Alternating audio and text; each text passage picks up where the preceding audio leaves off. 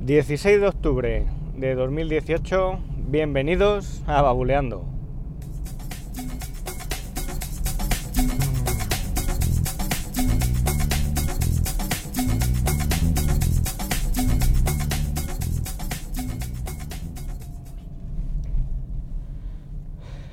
Muy buenas, ¿qué tal? Llevaba ya como 15 días, me parece, sin grabar desde el último episodio. Antes de nada, bueno, eh, darle las gracias a César por sus comentarios a través del correo electrónico. César el otro día me comentaba respecto al episodio de máquinas virtuales que era posible descargar una versión de Windows 7 y de Windows 8, me parece, no, de Windows 10, de Windows 10, una versión de Windows 10, una imagen ISO de forma gratuita con la única limitación de no poder personalizar el escritorio. Pero eh, no lo sé, estuve mirando en el enlace que me pasó y, y para descargar, bueno, para hacer uso de esa imagen, o sea, te la puedes descargar, pero para hacer uso de esa imagen es verdad que debes de tener una licencia oficial de, de Windows, debes adquirir una licencia oficial. Al menos es lo que yo estuve viendo. Y también por otro lado me comentaba que de cara a probar un sistema operativo él prefería hacer una partición y utilizar el sistema operativo real dentro de, su máquina. Y sí, a ver, eh, mucho mejor si podemos utilizar directamente los recursos de nuestra máquina principal en lugar de virtualizarlo. Por supuesto que va a ir muchísimo mejor el sistema y, va a ir todo más fluido y además va a aprovechar los recursos tal cual, porque no va a correr por encima de otro sistema operativo. Entonces, bueno, si queremos hacerlo bien y tener un segundo sistema operativo instalado en nuestra máquina, pues es lo mejor. Pero bueno, para hacer alguna pruebecilla puntual, el tema de las máquinas virtuales, pues está muy bien. O también lo que os decía, si tenéis una máquina muy potente y para probar este sistema pues no tenéis eh, unos requisitos, no, necesitáis de una máquina muy potente, pues oye, podéis tirar de máquinas virtuales. Bueno, hoy os quería hablar de, de electricidad, de cables eléctricos, de una, una anécdota que me ha pasado estos días con mi padre instalando un termostato en casa, ¿no? sustituyendo más bien un termostato en casa. De las chapucillas que se hacen en casa y de, de los arreglos que hay que hacer, pues el tema de la, electricidad es uno de los que más, más me gusta y más me gusta trastear y bueno, investigar. Y, y, con lo que siempre tengo problemas es con el tema del color de los cables. Es algo de lo es de las cosas que más tengo que mirar porque luego nunca me acuerdo y, aparte, pues bueno, pues surgen cosas como las que voy a contar, ¿no?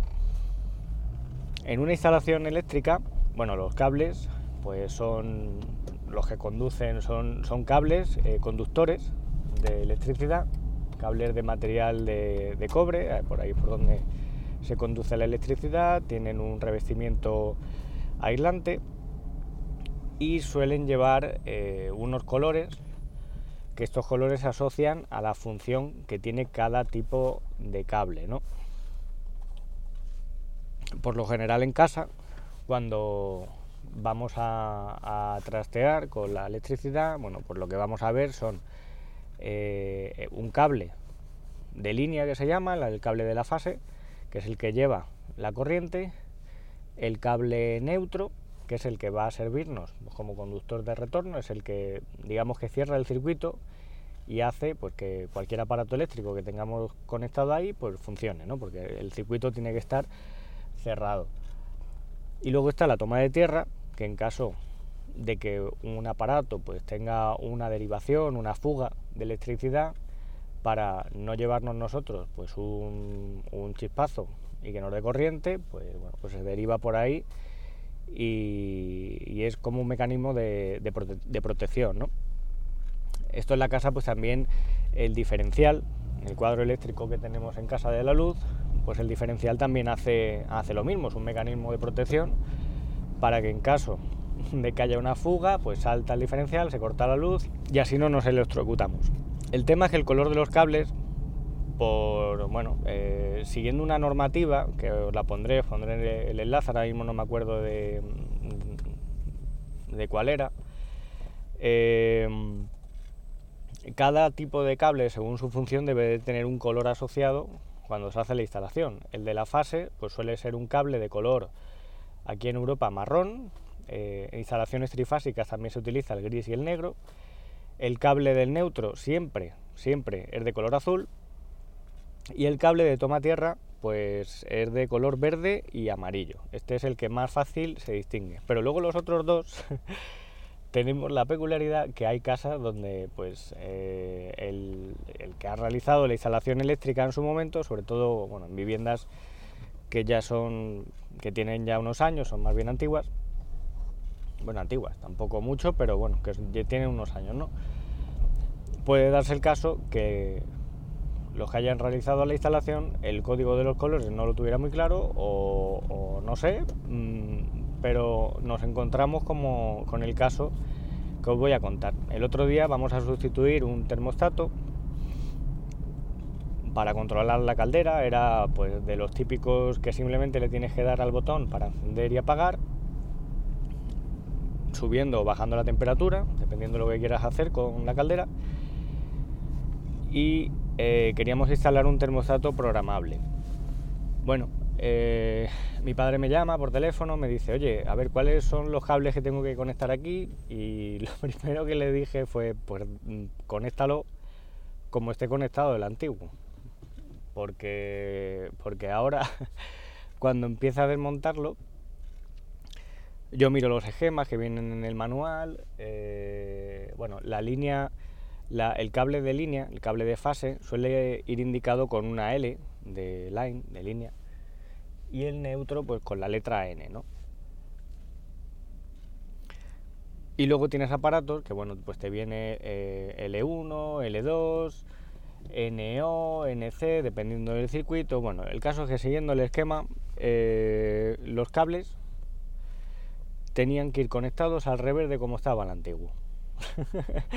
Por cómo tenían los colores. Mi padre eh, en casa, pues tiene, tenía el termostato viejo conectado por donde debería de ir la fase, o sea, el cable marrón iba el cable azul y al revés, donde debería de ir el neutro iba el cable marrón. Total, que cuando tengáis casos de este tipo, oye, si vais a sustituir lo tenéis bastante fácil. Yo los pondría exactamente igual que, que como estaban. Y así, pues no tenéis problemas. Si se pone si los hubiéramos puesto mal, al revés, en fin, pues podrían haber pasado mm, varias cosas. O sea, cuando hacemos la instalación mal, lo normal es que provoquemos un cortocircuito y salte, salte la luz, eh, salte el diferencial. Pero también podría darse el caso en ese tipo de aparatos que lo que hiciéramos eh, pues fuera provocar el efecto contrario. O sea que al poner los cables al revés, la caldera se encendiera cuando debía estar apagada y se apagara cuando debería estar encendida. Bueno, pues esto es bastante fácil de, comprobar y, nada, manteniendo los cables en la misma posición que estaban, el cable azul en el de la fase, que no es como debería de, ser, y el cable marrón donde el neutro, pues oye, pues funcionaba y, ya está. Esto pues es bastante bastante inquietante y bueno, eh, es, una curiosidad y también puede ser un origen de problemas porque cada vez que vamos a tocar algo, pues oye, si tú te guías por lo que lo que se, lo que debería de ser lo normal, ¿no? En la teoría, por el color, siguiendo el color, ¿no? teórico de pues la línea tiene que ser el marrón y el neutro el azul, pues te puede llevar a ver este te puede llevar algún susto algún chispazo e incluso pues estropear algún aparato algún aparato eléctrico ¿no? Así que nada si podéis cuando vayáis a reemplazar algún aparato en casa, si os ha funcionado, pues oye, seguir, seguir con el mismo patrón que tenéis y,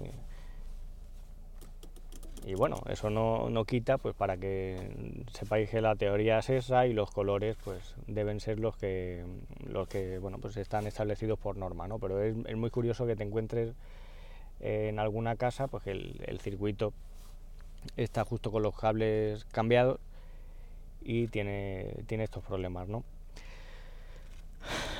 Y nada más, bueno, os dejaré unos enlaces que cada vez que toco algún tema de estos, pues oye, eh, investigo un poquito y, y, me gusta leer sobre el tema.